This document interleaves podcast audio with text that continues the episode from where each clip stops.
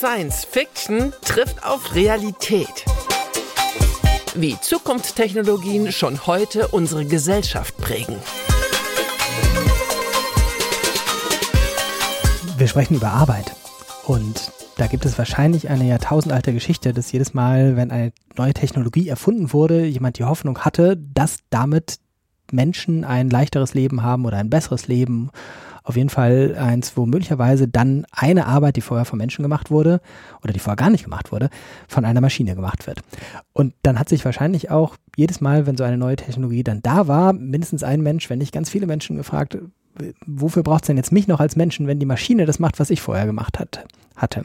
Also werde ich jetzt von der Arbeit befreit und werde ich arbeitslos quasi. Und jetzt können wir wahrscheinlich ein paar Jahrtausende Menschheitsgeschichte überspringen und sagen, bisher nicht. Also bisher war immer noch viel Arbeit für Menschen da.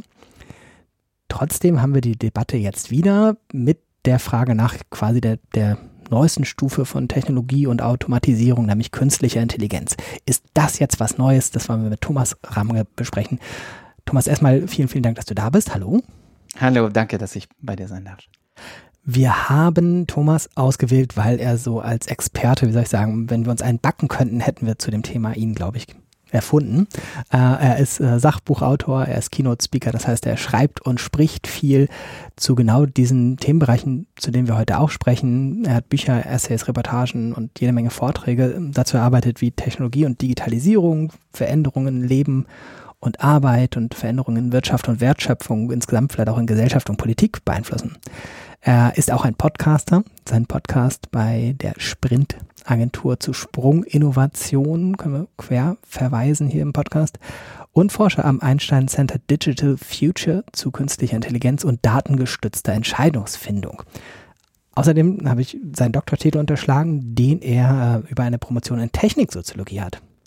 Ja, Soweit richtig? Tatsächlich auch über das Thema, über das wir heute reden, nämlich die Frage, wie lassen sich mit KI-Systemen Entscheidungen automatisieren. Das passt alles wunderbar. Hast du ähm, zum Einstieg eine ganz frühe Erinnerung? Hast du irgendwas, wo du sagst, irgendwie da erinnerst du dich dran, war die erste, das erste Mal, dass du dich mit dem Thema beschäftigt hast?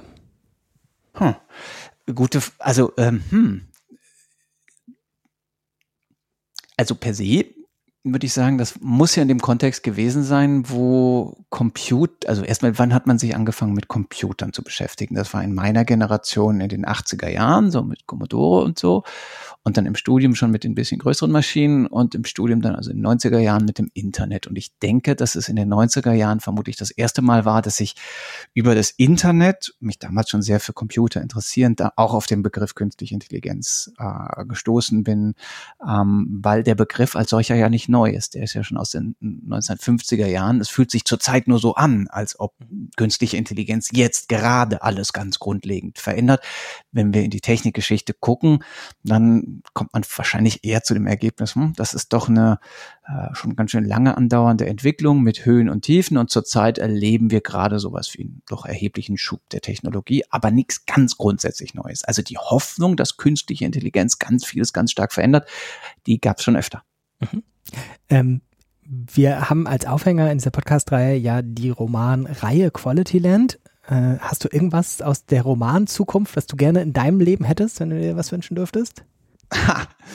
Ähm, naja, das ist ja eher ein dystopischer Roman oder eine dystopische Satire. Das heißt, so wie man es da hat, möchte man es ja nicht. Aber was der Marc-Uwe Kling ja ganz toll macht, ist zu erkennen, wo liegen eigentlich technische Trends, aus denen sich was Interessantes entwickeln könnte. Und wenn es dann nicht die dystopische Variante wäre, sondern die utopische, also irgendwelche Maschinen, die einen nicht permanent äh, belästigen, manipulieren oder gar unterdrücken würden, sondern im Gegenteil, also Maschinen, die einen ermächtigen, dann wäre ich dabei. Und ähm, im Grunde müsste man quasi die Umkehrschlusserzählung von Marco Kling äh, erzählen und dann wären wir doch, wären wir eher da, wo ich gerne in der technologischen Zukunft äh, mich befinden würde.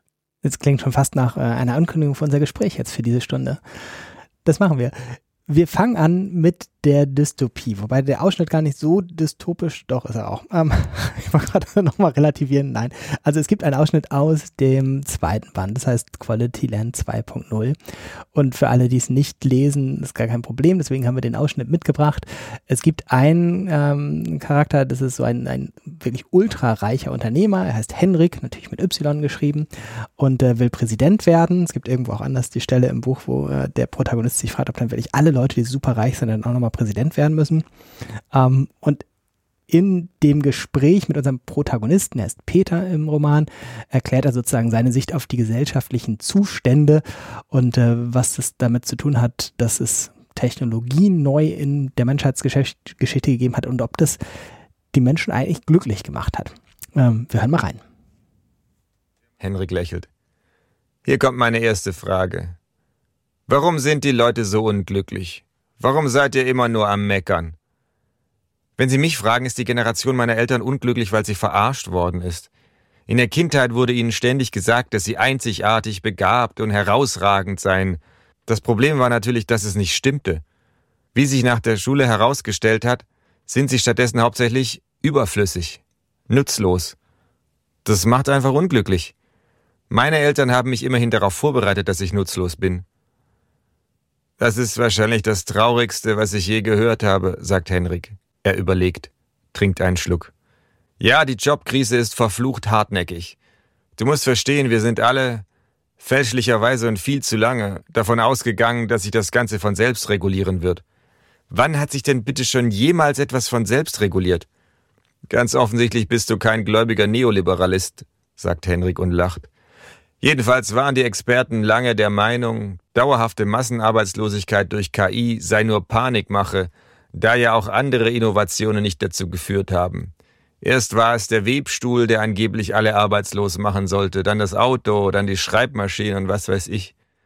Aber immer wurde dabei unterschätzt, dass nicht nur Arbeitsplätze verschwinden, sondern auch neue entstehen. Für jeden Hufschmied, der arbeitslos geworden ist, hat Henry Ford zig Arbeiter am Fließband angestellt. Und auch heute entstehen neue Jobs, von denen man früher nicht mal geträumt hätte. Maschinentherapeut zum Beispiel, sagt Peter. Stellst du dir jetzt dieselbe Frage, die ich mir gestellt habe? Nur falls Sie sich auch fragen, warum ich anscheinend ein Magnet für alte weiße Männer bin, die mir die Welt erklären wollen. Nein. Ich habe mich gefragt, was ist heute anders? Die Antwort lautet natürlich, Erfindung ist nicht gleich Erfindung, Peter. Sie meinen den Erfinder der Currywurst in allen Ehren, aber man sollte künstliche Intelligenz nicht auf eine Stufe mit der Currywurst setzen? KI ist ein Game Changer, etwas, das nur ganz wenige Erfindungen von sich behaupten können. Welche fallen dir da ein? Das Rad? fragt Peter. Ach ja, das Rad, sagt Henrik und lacht. Meine Güte, immerhin hast du nicht der Mikrowellenherd gesagt. Ich habe geschwankt. Henrik hat einen neuen Gedanken, der ihn offenbar belustigt. Als am Ende der Jungsteinzeit jemand das Rad erfunden hat, sagt er, da haben seine Stammesgenossen bestimmt auch gemeckert. Na toll, jetzt werden wir alle arbeitslos. Im Gegenteil, sagt Peter, die Steinzeitmenschen waren sicher nicht so geil auf Lohnarbeit wie wir. Damals haben die Leute bestimmt noch gefeiert, wenn ihnen irgendwas die Arbeit abgenommen hat. Da magst du recht haben. Jedenfalls gibt es neben der künstlichen Intelligenz meiner Meinung nach nur noch drei weitere Erfindungen, die so fundamental waren, dass sie alles verändert haben. Die Dampfmaschine, die Elektrizität und die digitale Datenverarbeitung, also das Internet und so weiter. Und das war's. Henrik trinkt aus. Der Diener kommt, gießt nach. Für Gamechanger Innovationen vor der künstlichen Intelligenz haben wir also nur drei Datenpunkte. Drei Datenpunkte sind nicht genug. Ich verstehe schon, sagt Peter. Es ist keineswegs ein Naturgesetz, dass neue Erfindungen immer auch im nötigen Ausmaß zu neuen Jobs führen. Korrekt. Dampfmaschine und Elektrizität waren die Triebfedern der Industrialisierung. Diese sorgte für eine Vereinfachung der körperlichen Arbeit, aber vor allem, und das wird gerne übersehen, öffnete sie den Arbeitsmarkt, indem sie Voraussetzungen abschaffte. Das Stichwort lautet Herabqualifizierung. Das klingt nicht gut, aber es war gut. Fähigkeiten und Kenntnisse, die der Hufschmied zwingend erlernen musste, waren für den Fließbandarbeiter völlig irrelevant. Mit anderen Worten, die Jobs, die in der Kabelzeit durch die Industrialisierung entstanden, waren mannigfaltig und einfach. Die Digitalisierung hingegen zielte und zielt auf geistige Arbeit. Und die Jobs, die durch die Digitalisierung entstanden, sind tendenziell schwierig und bedürfen vieler Vorkenntnisse. Was ist mit Influencern? fragt Peter. Ich sagte tendenziell. Natürlich gibt es auch neue Jobs, die keine hohe Einstiegshürde aufweisen, aber nicht genug. Sie meinen, man konnte nicht jeden Kohlekumpel zum Escape Room Spielleiter umschulen? Ja. Jedenfalls ist es ein entscheidender Unterschied, ob die Innovation die Einstiegshürde für neue Jobs hebt oder senkt. Verstehst du? Besser als Sie. Die KI-Revolution nun betrifft sowohl geistige als auch körperliche Arbeit. Und wie schon bei der Digitalisierung sind die Jobs, die entstehen, also Programmierer, Roboter, Wartungstechniker etc., nichts für jeden Dofi wie du und du. Peter reagiert nur mit einem müden Lächeln auf die kleine Provokation. Außerdem ist der Zeitrahmen natürlich ein anderer, fährt Henrik fort. Innerhalb von nur einer Generation hat künstliche Intelligenz die Welt erobert. Die Umwälzungen der Industrialisierung vollzogen sich hingegen über mehrere Generationen. Und trotzdem war der Transformationsprozess nicht gerade schön. Hast du schon mal etwas von Charles Dickens gelesen? Realistische Erwartungen habe ich als Hörbuch gehört, sagt Peter. Oh bitte, sagt Henrik, nicht diese personalisierte Scheiße. Ich wollte damit nur sagen, ein Arbeiterkind im England des 18. Jahrhunderts zu sein. Das war kein einfaches Schicksal. Peter überlegt, ob er noch einen Schluck Gletscherwasser nehmen soll, aber die Leichen am Everest gehen ihm nicht aus dem Sinn. Apropos England, sagt Henrik. Nicht nur die Zeit, sondern auch der Raum sind natürlich relevant. Die Industrialisierung fand zuerst in England statt und hat sich von dort nach und nach ausgebreitet. Die KI-Revolution hingegen findet weltweit und zeitgleich statt. Die Verwerfungen sehen wir jetzt schon überall. Peter überlegt kurz, dann blickt er Henrik in die Augen. Wissen Sie, was ich glaube? fragt er. Die Roboter sind nicht das Problem. Das Problem ist, dass sie ihnen gehören und nicht allen. Das, was da in der Zukunft beschrieben wird, kann man nur raten, ist so ungefähr eine Generation in der Zukunft wird angedeutet. Vom heutigen Standpunkt, also wir müssen vielleicht für die Geschichtsbücher sagen, wir zeichnen auf 2023 und irgendwas von massenhafter Arbeitslosigkeit äh, wirkt im Moment für uns jetzt nicht wie eine naheliegende Beschreibung. Inwieweit ist das Science Fiction oder inwieweit ganz weit weg oder inwieweit würdest du sagen, damit, äh, das hat was mit unserer Welt zu tun?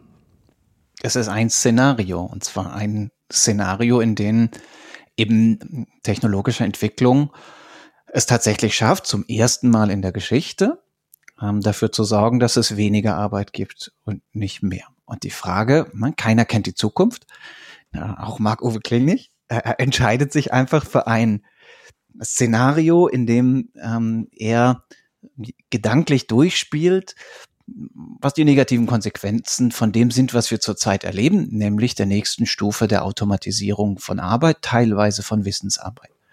Und ähm, ob das plausibel ist oder nicht, ähm, werden wir dann in 20 oder 30 Jahren wissen. Heute können wir es nicht wissen, aber es sieht zumindestens, wenn wir uns die Vergangenheit der letzten 20 Jahre angucken, also die Phase, wo wir sagen können, hm, da sind viele der Entwicklungen, über die er redet, eigentlich ganz schön gut vorangekommen dann können wir nicht zu dem Schluss kommen. Oder dann ist zumindest die Wahrscheinlichkeit, dass das passiert, sehr gering, sondern äh, die Digitalisierung und auch jetzt die letzten zehn Jahre, wo sogenannte künstliche Intelligenz, also die Technologie des maschinellen Lernens schon erhebliche Fortschritte gemacht hat, eigentlich überhaupt nicht dazu geführt hat, dass weniger Arbeit zur Verfügung steht, sondern ähm, ne, wir haben äh, zurzeit in, in, in Deutschland ein massives, massives ähm, Nachfrage nicht eben nur nach hochqualifizierten Arbeitskräften, sondern auch nach äh, äh ungelernten oder nur angelernten äh, Arbeitskräften. In den USA ist die Entwicklung noch dramatischer. Da gibt es ne, sehr, sehr viel mehr, äh, haben wir eine Arbeitslosigkeit zurzeit von um die drei Prozent und irgendwie ein, ein Arbeitsmarkt, der händeringend nach Arbeitskräften sucht und keineswegs so man zu der auf die Idee kommen könnte, dass äh, die Automatisierung zu schnell voranschreitet, sondern eher umgekehrt. Verdammte Hacke, wann können denn Computer, Roboter, äh, KI-Systeme endlich mal ähm, den Workload äh, reduzieren und wann passiert nicht immer das Gegenteil? Mhm. mhm. Wie, wie würdest du die zeitliche Dimension einschätzen? Also wie, wie schnell denkst du, kann sich das ändern in die eine oder andere Richtung? Also dazu müssten, damit es sich grundsätzlich ändert, nicht, müsste, müssten Computersysteme, KI-Systeme äh, tatsächlich in der Lage sein, so hoch automatisiert, so vieles in unserem Leben zu regeln und gleichzeitig der Mensch weniger innovativ werden. Also gleichzeitig die äh, menschliche Kreativität abnehmen oder das Bedürfnis des Menschen, Dinge anders neu äh, zu machen, weil Maschinen irgendetwas ihm an, an Arbeit abnehmen, abnimmt. Und genau daran glaube ich nicht. Das ist quasi die Sollbruchstelle der gesamten Argumentation. Denn selbst wenn Automatisierung durch KI-Systeme rasant vorangeht, dann ist es im Grunde eine eine Frage, ob ich an die Kreativität des Menschen glaube, das, was dann frei wird an quasi wirtschaftlichem Freiraum, ob wir das kreativ nutzen, ob wir neue Dinge erfinden, die dann wiederum nur von Menschen äh, gemacht werden können, ob wir es schaffen, Dinge, die auf keinen Fall automatisiert werden können, wie zum Beispiel menschliche Zuwendung, viel stärker Teil, Teil der Erwerbsarbeit werden und wir sagen, okay, ähm, da, dann äh, gibt es halt, was weiß ich, äh, Büro-Routinetätigkeiten, die haben dann keinen so hohen Wert mehr. Ähm, aber dafür wird zumindest sukzessive immer mehr Menschen klar werden, dass die Arbeit mit äh, Patienten, mit alten Menschen, mit Menschen mit Demenz plötzlich wertvoll wird, wird sich das durchsetzen. Und ähm, das ist aber nur ein, eine Facette, nicht? Also so quasi Care-Arbeit, die wahrscheinlich wichtiger werden wird. Ich glaube auch, dass im Grunde in allen allen anderen Bereichen, wo wir ja ganz große Herausforderungen zurzeit haben, Menschen die Lösungen schaffen werden und nicht Maschinen. Im Ausschnitt wurde nur kurz differenziert zwischen geistiger Arbeit und körperlicher Arbeit. Ähm, hast du da Prognosen, dass du sagst, naja, wenn sehen wir als erstes mal was jetzt in den nächsten Jahren im Bereich, ähm, weiß ich nicht, geistige Sachen? Wir sehen ja in den Darstellungen sehr häufig Geschichten von Robotern. Da bin ich aber nicht so sicher, ob das daran liegt, dass es wirklich irgendwie schneller größere Entwicklung gibt oder ob Leute sich Dinge mit Roboter einfach nur besser vorstellen können als Dinge auf Festplatten oder in Rechenspeichern. Eindeutig letzteres, nicht? Also die Robotik, da ist sich die Wissenschaft auch einig, kommt nicht so wahnsinnig schnell voran. Ne? Man sieht dann immer diese Videos von irgendwelchen äh, Purzelbaumschlagenden Robotern auf irgendwelchen Bühnen, aber de, de facto ähm, brauchen wir uns nur in unserem Haushalt umgucken, gibt es ganz wenig Robotisierung und das höchste der Gefühle ist dann schon der Rasenmäherroboter oder der Staubsaugerroboter. Ne? Viel nix damit, die kochen für uns, die putzen äh, für uns die Fenster oder die die ähm, räumen die Spülmaschine ein. Äh, schön schön wär's und davon sind wir auch weit entfernt es bleibt, glaube ich, dabei. Wir sehen auf der einen Seite gerade ne, bei der künstlichen Intelligenz Fortschritte bei der Automatisierung von Routinetätigkeiten. Das können so einfache Sachen sein, wie dass endlich mal eine Rechnung richtig abgelegt wird oder so in, in, in Unternehmen. Und wir sehen in den hochinnovativen Bereichen, dass künstliche Intelligenzsysteme sehr, sehr interessante Werkzeuge für kreative Menschen werden. Nicht? Also wenn Pharmaforscher jetzt nach neuen Kandidaten für Wirkstoffe, zum Beispiel gegen die künftige Bekämpfung von ähm, äh, omniresistenten Keimen oder so suchen neuen Kandidaten in der Krebsforschung.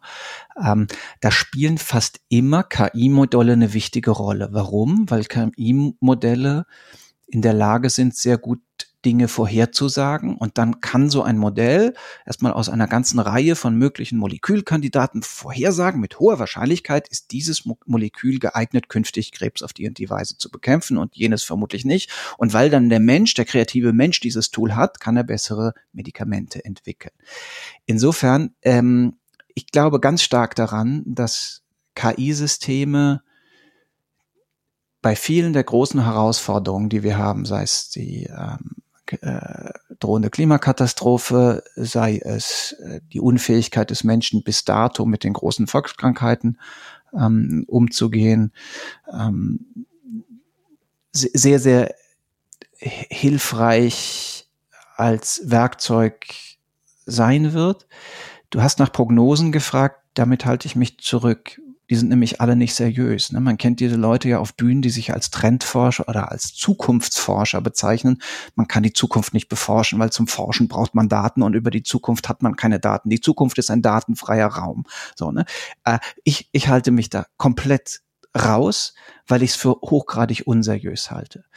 Die ähm, Szenarioforschung, das ist der viel seriösere Begriff, die sagt, im Grunde kann man bei technologischen Vorausschauen, ne, kann man versuchen, die Trends der Gegenwart ein bisschen in die Zukunft hm, hochzurechnen, zu extrapolieren, nennt man das. Und wenn man das tut, dann kann man vielleicht sagen, in drei bis fünf Jahren haben wir Chips, die doppelt so schnell sind und dann ist auch irgendwann Schluss und so.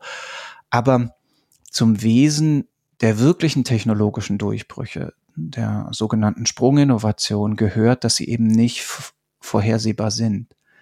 Sie kommen irgendwann in die Welt, weil verschiedene Dinge zusammenpassen, die dann einen technologischen Durchbruch ermöglichen. Und das, was wir gerade letzte Bemerkung ne, in der künstlichen Intelligenz sehen, ist ja, wir haben plötzlich ausreichende Daten und wir haben äh, Algorithmen, die uns erlauben, in ganz vielen Bereichen entweder deutlich bessere Vorhersagen zu machen oder Prozesse zu automatisieren. Und ähm, das dann wiederum unser Leben so grundlegend verändert wie die Dampfmaschine, das wissen wir nicht wir tun nur automatisch so, als ob das auf jeden Fall so wäre, ne? wenn man so Leuten, also das ist auch die Kernaussage des Buchs gewissermaßen, ne? So, und das ist in diesem Buch ja auch sehr charmant und sehr klug irgendwie alles gerahmt, aber es ist keine Sicherheit. Es ist überhaupt keine Sicherheit, dass plötzlich wir in 20 Jahren dank KI den Krebs besiegt haben. Es ist eine Hoffnung, nicht mehr, nicht weniger. Magst du einen Exkurs machen, was Sprunginnovation ist? Vielleicht ein Beispiel von dem äh, KI-Bereich? Sprunginnovationen sind radikale Innovationen, die auch ja in diesem, in, in, in diesem Textauszug da gerade, ne? also so das Rad, das, das Einkorn, also das erste Getreide, was, wo, wo die Menschheit dann verstanden hat, man muss nicht irgendwie, äh, kann nicht nur Beeren sammeln, sondern tatsächlich irgendwie Samenkörner in die Erde stecken und dann ein halbes Jahr später oder drei Monate später bequem, bequem ernten oder eine Sprunginnovation sind eben die Dampfmaschine, der elektrische Strom, äh, aber auch ne, radikale Verbesserungen in den Medikamenten, das Penicillin, der, der, der Mainframe-Rechner, das Internet und wenn du nach der KI fragst, dann sage ich, die KI als solche ist die Sprunginnovation. Die künstliche Intelligenz oder das, was wir jetzt ne, zur Verfügung haben, im Wesentlichen als Technologien des maschinellen Lernens, sind eine Basisinnovation die in ganz, ganz vielen Bereichen zu radikalen Innovationen führen können. Und es ist ein bisschen eine definitorische Frage, ob jetzt zum Beispiel das autonome Fahren, das nur durch künstliche Intelligenz möglich wird, eine radikale Innovation ist, um, oder ob man definitorisch sagt, es ist eigentlich die Fähigkeit, dass Maschinen plötzlich Straßensituationen lesen können, ist die eigentliche Sprunginnovation. Aber ähm, radikale Innovationen sind jene, von denen wir dann im Nachhinein wissen, wow, die haben das Leben von ganz vielen Menschen sehr viel besser gemacht.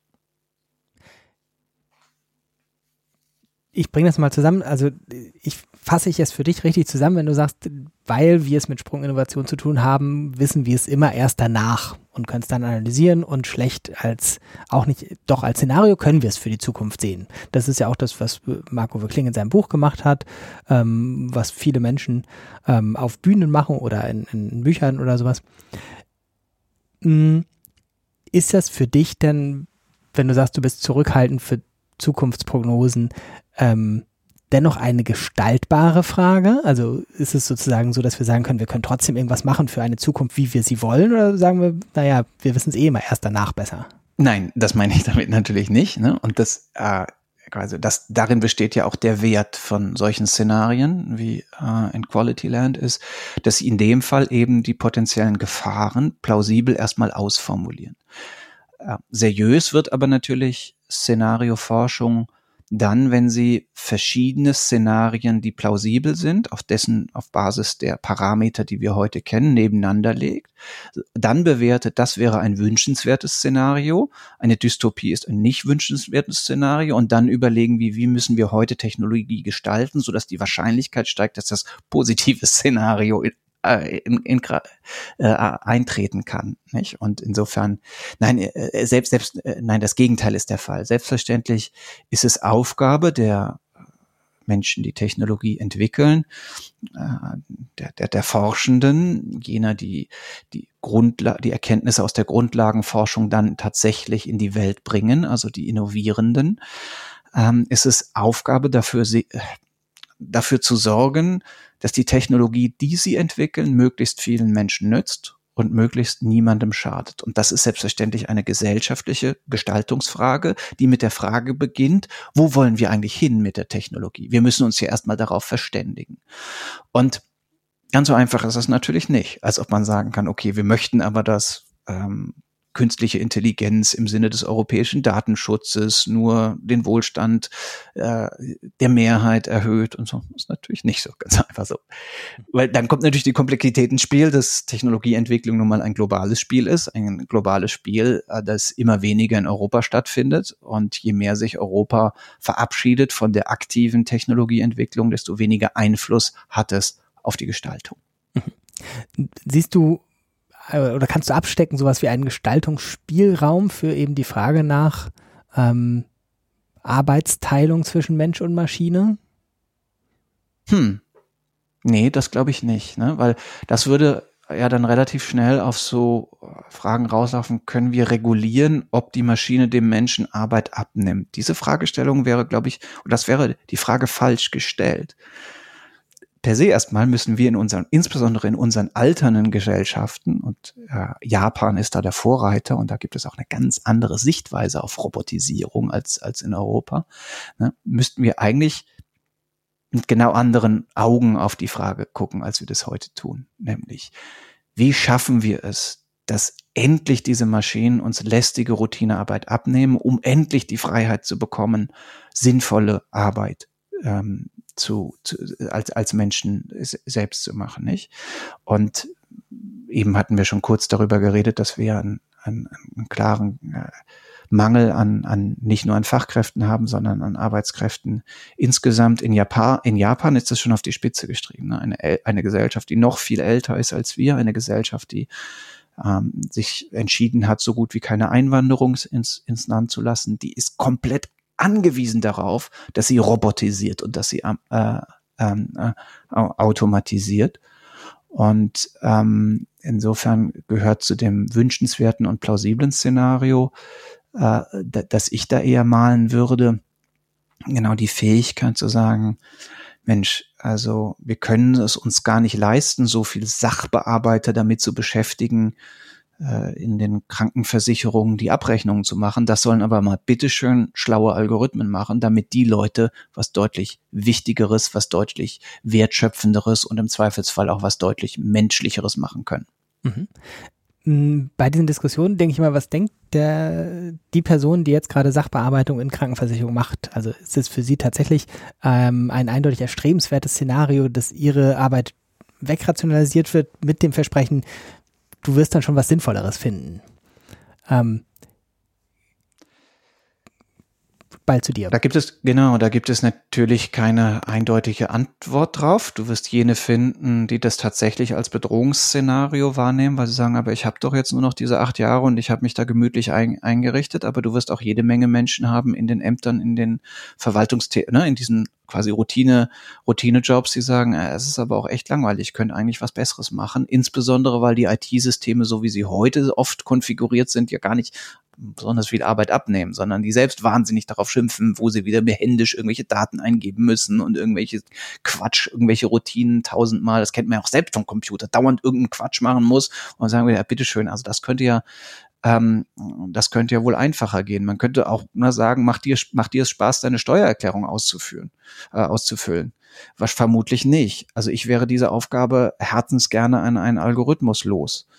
Und, mh, äh, ne, und die, andere Frage ist natürlich, schafft es eine Gesellschaft dann jenen, die sich bedroht fühlen oder auch tatsächlich, die jetzt wegautomatisiert werden, adäquate Angebote zu machen, wo sie sinnvollere Tätigkeiten A machen äh, können, dafür anständig bezahlt werden, aber auch die nötigen Qualifikationen, Skills dafür äh, erwerben. Weißt du, man tut immer so, als ob das irgendwie so eine ganz drängende und ganz, ganz drängende Frage wäre de facto ist es zurzeit eher die umgekehrte Frage. Es gibt viel zu wenig, an viel zu wenigen Stellen können wir uns überhaupt äh, leisten, darüber nachzudenken, hm, wie können wir die Person denn jetzt endlich mal in was anderes Sinnvolles einzusetzen, weil wir kommen ja nicht schnell genug voran mit der Automatisierung.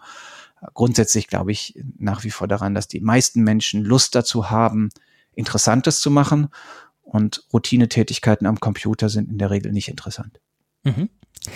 Die Unsicherheit, die damit verbunden ist, ist für mich immer so eine Erklärung, warum es in den Diskussionen um KI und Zukunft der Arbeit auch sehr schnell immer um das Modell des bedingungslosen Grundeinkommens geht. Mhm. Wenn das alles sehr unsicher ist, dann können wir damit sozusagen ein, ein wie sagt man das, ein Auffangnetz ähm, an, an Sicherheit schaffen. Mhm. Ist es für dich eine Diskussion, die du nachvollziehen kannst? Wie ist deine Einschätzung? Nachvollziehen kann ich die sowieso, ne? Und die Idee ist ja auch wahnsinnig charmant. Wenn wir aber jetzt den Begriff der Sicherheit mal hart durchdeklinieren, dann könnte man sagen, in Deutschland braucht man dieses UBI nicht, uh, Universal Basic Income, uh, uh, weil wir haben ja unsere Sicherheitsnetze. Nun kann man ne, sagen, das ist nicht genug, ähm, das, das Bürgergeld und, und, und so.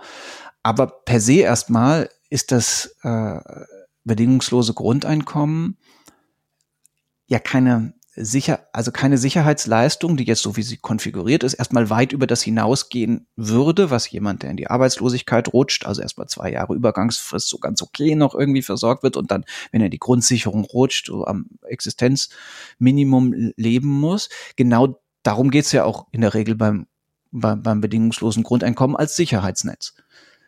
Das Charmante am eigentlich charmante am bedingungslosen, bedingungslosen Grundeinkommen ist, dass es ja so wahnsinnig unbürokratisch wäre. Es landet einfach auf seinem Konto und dann hat jeder individuell viel, viel stärkeren Gestaltungsspielraum, welche Art der Arbeit er denn gerne machen würde. Zumindestens in der Theorie. Und ähm, die Möglichkeit, zu Jobs Nein zu sagen, auf die er keine Lust hat. Und jetzt ist ne, so charmant die Idee ist, ja eigentlich interessanter, was passiert denn im Experiment, wenn man es tatsächlich mal ausprobiert. Und das Blöde ist, wir wissen es nicht.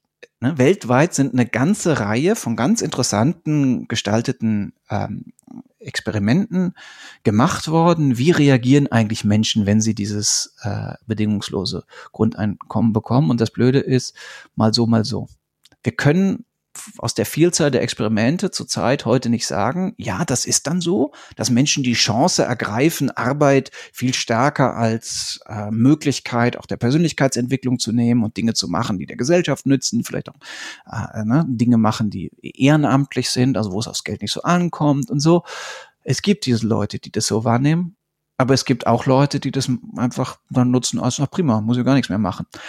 Und ähm, ich ne, ich finde immer so, man muss immer so aufpassen, dass bei so Ideen, die so stark, so ganz starke Fangruppen haben, wie diese, dass die wissenschaftliche Evidenz tatsächlich nüchtern betrachtet wird und da offenkundig auch in der Publizistik weltweit allgemein und in Deutschland im Besonderen ganz viele Fans von dieser Idee sind, glaube ich nicht, dass die negativen Ergebnisse, die aus den Studien herauskommen, die gleiche Aufmerksamkeit bekommen wie die positiven Ergebnisse. Und ne, so charmant die Idee ist, wir wüssten nicht zurzeit, ob sie und wie gut sie funktioniert in der Fläche. Wir wissen nicht, wie wir sie finanzieren könnten. Und man muss fairerweise sagen, du hast es eingeleitet mit der Sicherheitsfrage. Dafür ist sie in Sozialstaaten nicht nötig, weil es gibt dieses Sicherheitsnetz mit all seinen Schwächen, die dieses mhm. Netz hat. Mhm. Das zweite, ähm, in Anführungszeichen, Gegengift zu, zu der Unsicherheit äh, in der Diskussion ist oft Bildung. So, ähm, äh, ist das tatsächlich auch, wenn man immer Geist geistig, zu geistiger Arbeit fähigere Maschinen sich vorstellt, äh, nicht auch irgendwann ein Rattenrennen?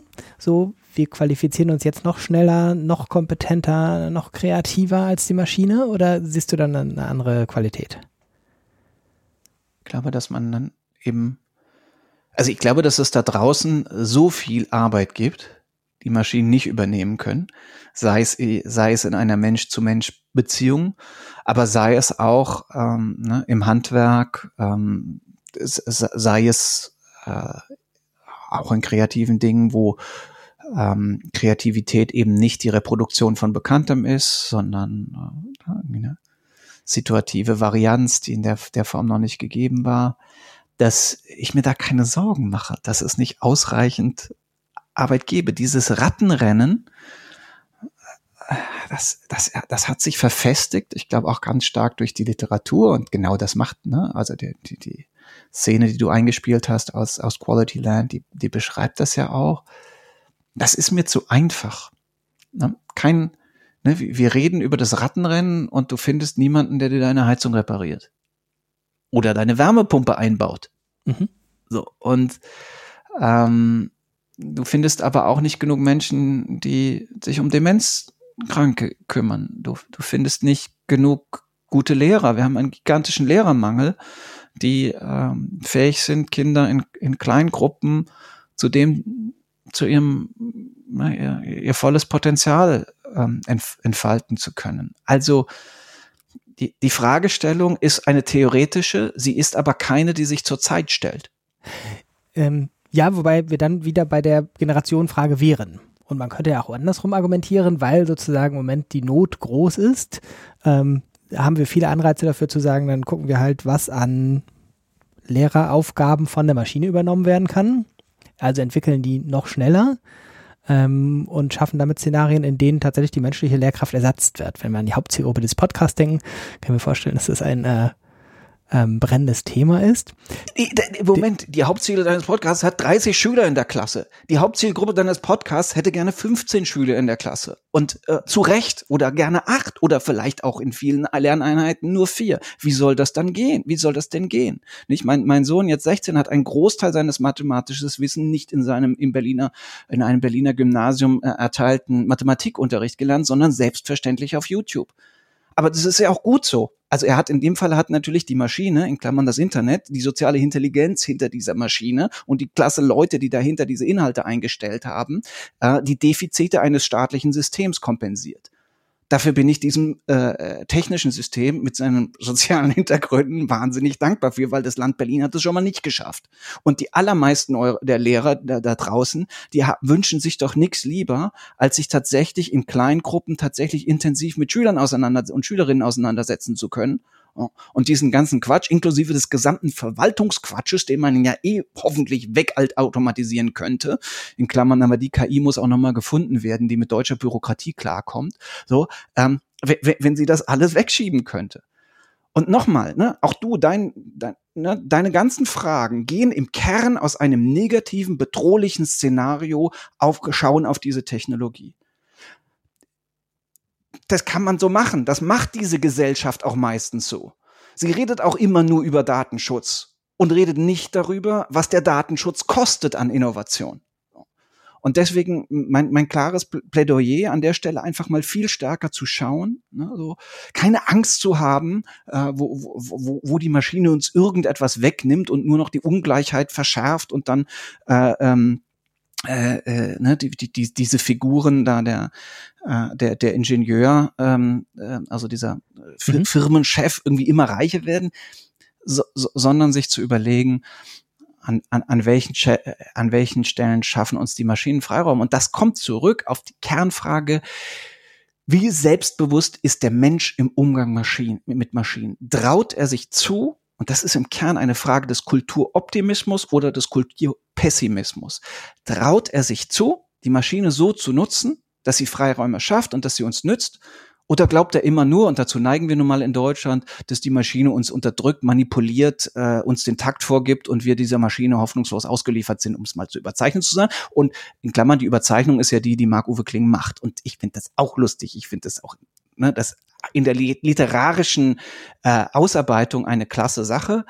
Ich finde nur schade, dass das gewissermaßen ähm, die einzige oder nein, nicht die einzige, aber doch die dominierende Lesart im Blick auf Technologie ist. Und ich warte dann eben noch auf den utopischen Roman. Ich würde ihn gern schreiben. Ich kann leider nicht fiktional so gut schreiben, dass ich ihn äh, äh so gut ausarbeiten könnte, in dem eben mit gleicher äh, intellektuellen Brillanz, mit gleichem Unterhaltungswert eine gelungenen Zukunft mit künstlicher Intelligenz ausformuliert würde.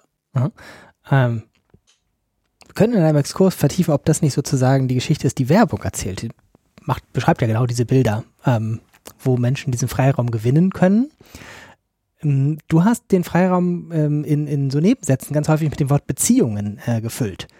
Zeit für Beziehungen gewinnen äh, im Arbeitsbereich, ähm, Zeit für Beziehungsarbeit zu gewinnen oder, oder Ressourcen dafür. Ähm, woher kommt das? Ist das sozusagen das, wo du sagen würdest, das ist das große Defizit oder ist es das, was die Maschine offen lässt, die Lücke? Ist nicht die einzige äh, Lücke, die die Maschine offen lässt, aber es ist natürlich eine, wo man sagen kann, da werden Computer nie hinkommen können, sich ähm, empathisch mit Menschen auseinanderzusetzen. Warum sage ich das? Es gibt ja Systeme, die irgendwie so Konversationssysteme, die irgendwie simulieren, dass sie dein Freund sind und die funktionieren auch ganz gut. Und so, da lassen sich ja auch Menschen drauf ein. Aber rein definitorisch ist es ja so, dass all das, was Computer machen, ist Simulation. Simulation von menschlicher Wirklichkeit in einem, in einem digitalen Raum, in einer digitalen Welt. Ähm, simulierte Empathie ist aber gar keine Empathie. Also auch wenn Menschen nur so tun, als ob sie empathisch sind, sind sie es ja gar nicht. Dann fühlen sie ja nicht mit. Dann sind sie irgendwie Narzissten, die irgendwie das beherrschen, die Sozialtechnik beherrschen oder so. Aber ne, wenn, wenn wir das auf das schauen, was, was unser Leben ähm, ausmacht und was unser Leben wertvoll macht und was ähm, auch wenn das natürlich philosophisch gesehen eine sehr, sehr schwierig zu beantwortende Frage ist, was wir oft als Sinnhaftigkeit im Leben verstehen, dann gehört dazu zumindest das Schaffen von tiefen Verbindungen, intellektuellen und emotionalen zu anderen Menschen. Und das äh, werden uns die Maschinen nicht abnehmen und äh, mir tun die Menschen leid, die glauben, dass sie da ihr Heil drin finden können. Also, dass ihr bester Freund plötzlich ein Roboter oder ein Androide werden, werden könnte. Das ist nur definitiv äh, eine Dystopie und diese Dystopie ist aber auch technisch noch extrem weit entfernt. So. Und ähm, insofern, ja, glaube ich, dass in der Beziehungs-, also ne, wenn du Beziehungsarbeit im allerweitesten Sinne. Und dazu gehört die Lehre. Dazu gehört ja die Fähigkeit eines erwachsenen Menschen, einem heranwachsenden Menschen, einem Kind, dazu, dabei zu helfen, sein Potenzial zu entfalten. Da, da, da wird es weiter die guten Lehrerinnen und Lehrer zu brauchen und die werden sich nicht durch Androiden ersetzen lassen. Hast du noch weitere Punkte, wo du sagst, das ist was, was ähm, konkreter dir Hoffnung macht oder wie du dir deine ähm, Alternative zur Dystopie vorstellen kannst?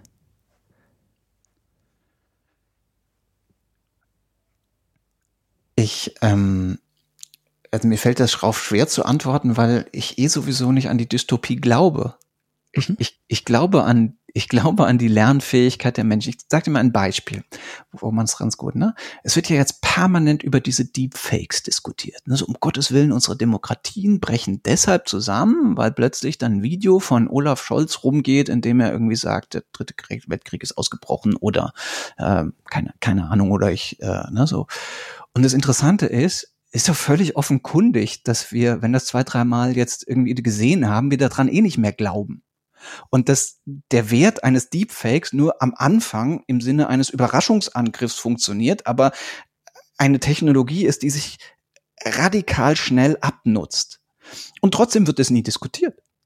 Und im Grunde gilt es für ganz viele der negativen Konsequenzen, über die wir permanent diskutieren, tun wir immer so, als ob wir Menschen keine Lernfähigkeiten hätten, gegen diese dann potenziellen negativen Konsequenzen, die sogenannten Rebound-Effekte, bessere Lösungen zu finden, als wir sie hatten. Ne? Anderes Beispiel, irgendwie so vor, vor zehn Jahren konntest du ja in dein E-Mail-Fach gar nicht mehr gucken, weil irgendwie 80 Prozent Spam waren. Jetzt haben wir eine technische Lösung gefunden, dass das sich doch so deutlich reduziert hat, dass man E-Mail auch wieder anständig nutzen kann. Und Herrgott, unterschätzen wir doch nicht permanent die Lerneffekte von uns Menschen mit den negativen Effekten von Technologie ähm, die in den Griff zu bekommen und intelligenter damit umzugehen, als in dem Moment, wo sich halt diese ersten äh, negativen Effekte mal zeigen. Mhm. Mm, du hast gesagt, du bist vorsichtig bei den Prognosen für die Zukunft.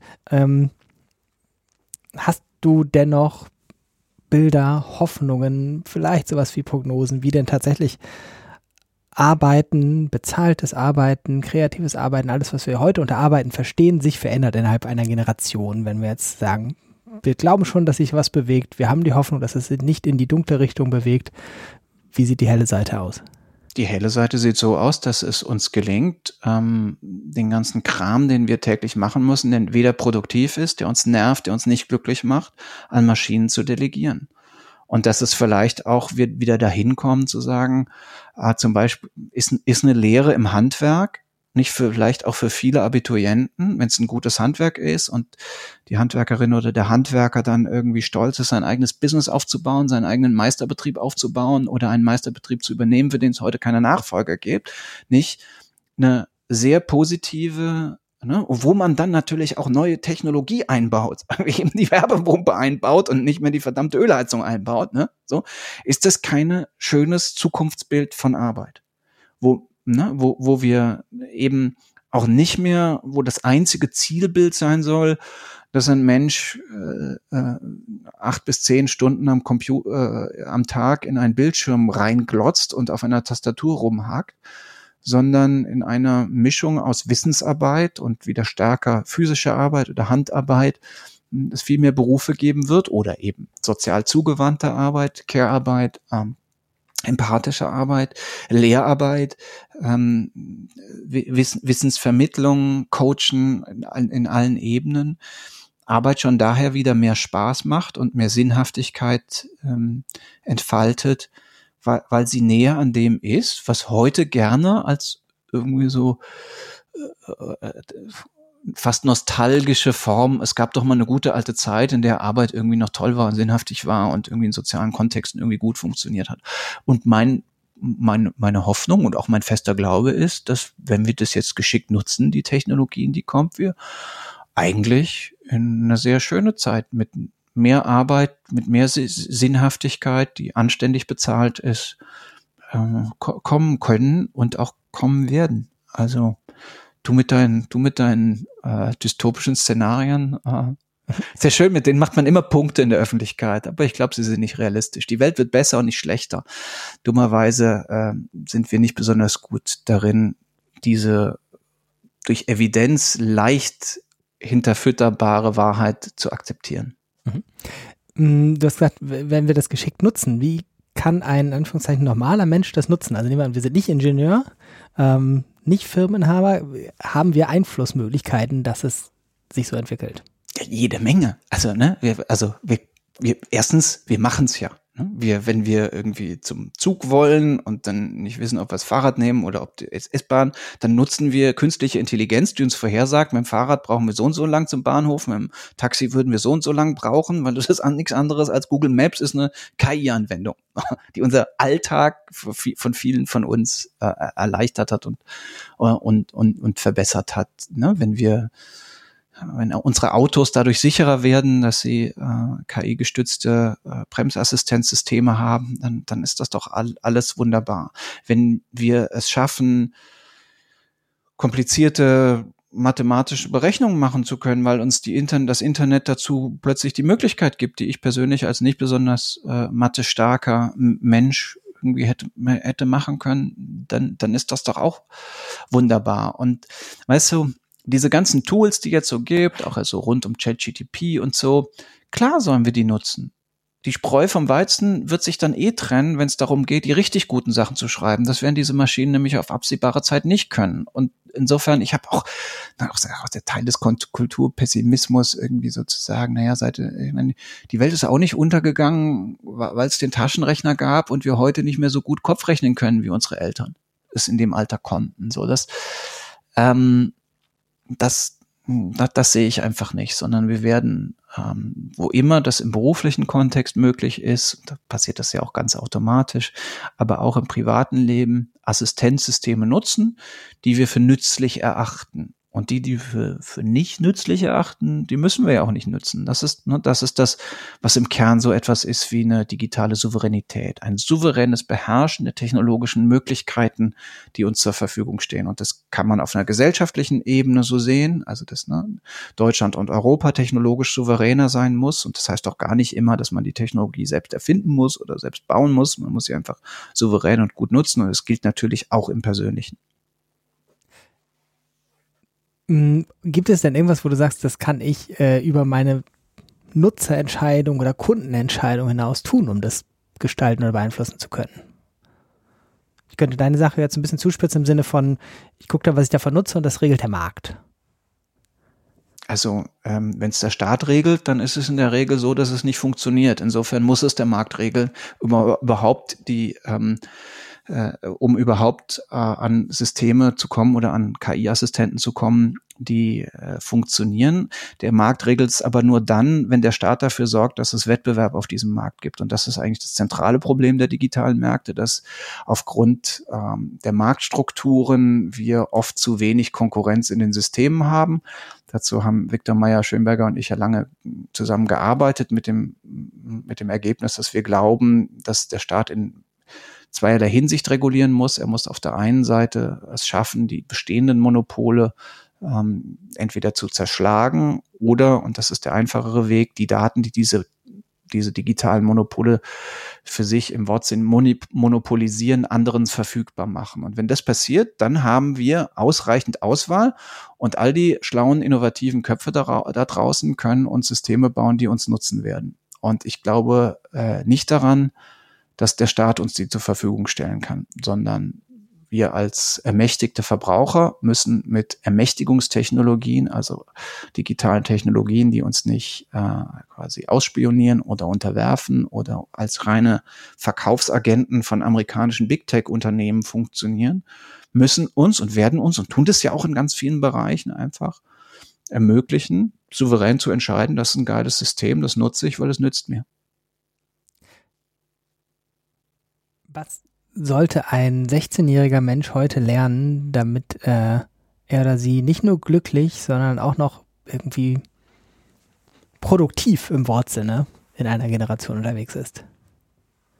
Also ich mache mir um die Jungen überhaupt keine Sorgen. The kids are alright.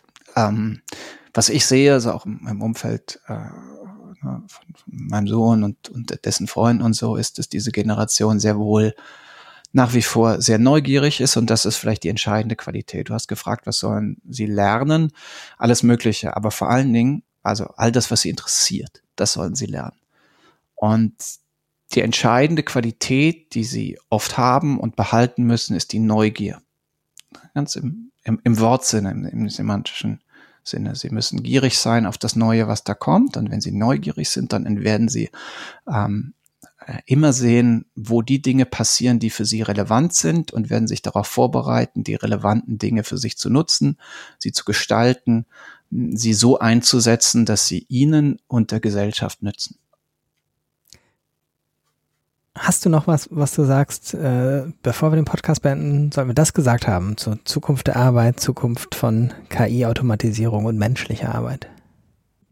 Was ich sehr, sehr gerne auch in meinen Vorträgen zitiere oder worauf ich hinweise, ist ne, eine, ne Studie aus dem Jahr 2013, ganz, ganz bekannt. Viele von, von euch, liebe Hörerinnen und Hörer, werden, werden sie kennen. Osborne, äh, Osborne Fry, also diese große Oxford-Studie, die vor zehn Jahren oder gut zehn Jahren äh, vorhergesagt hat, dass in, in zehn, zehn bis zwanzig Jahren, okay, Sie haben jetzt, haben, haben eine Spanne genannt, 50 Prozent der Amerikaner, der Tätigkeiten durch alle Branchen weg in Amerika äh, durch äh, künstliche Intelligenz und durch datenreiche Systeme automatisiert werden können. Also Sie haben nicht gesagt, dass 50 Prozent der Arbeitsplätze ähm, automatisiert werden, aber 50 Prozent der Tätigkeiten.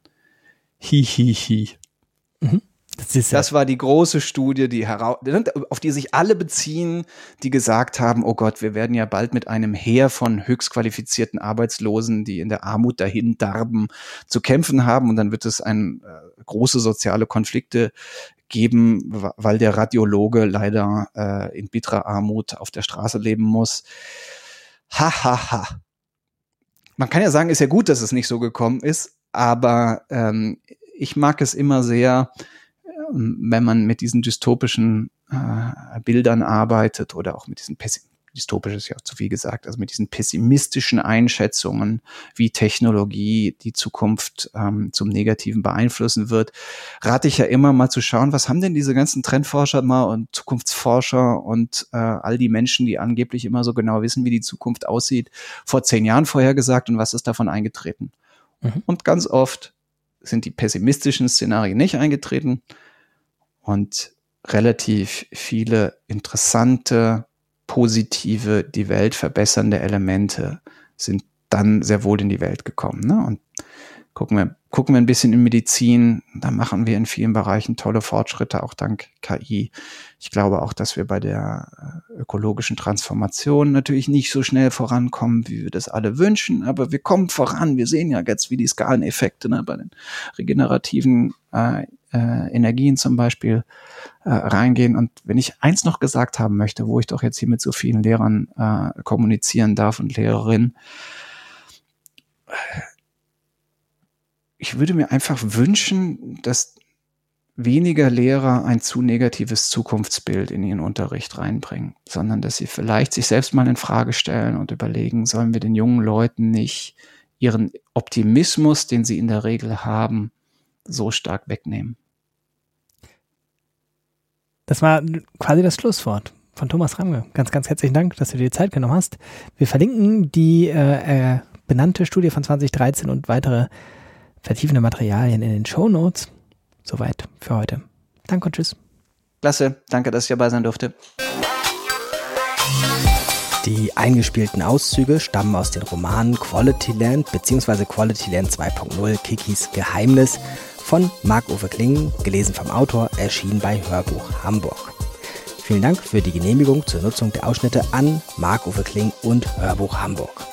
Hinweis, die freie Lizenz des Podcasts als Gesamtwerk erstreckt sich nicht auf die Ausschnitte als solche. Die Ausschnitte können weder in Teilen noch insgesamt jenseits des Podcasts frei genutzt werden.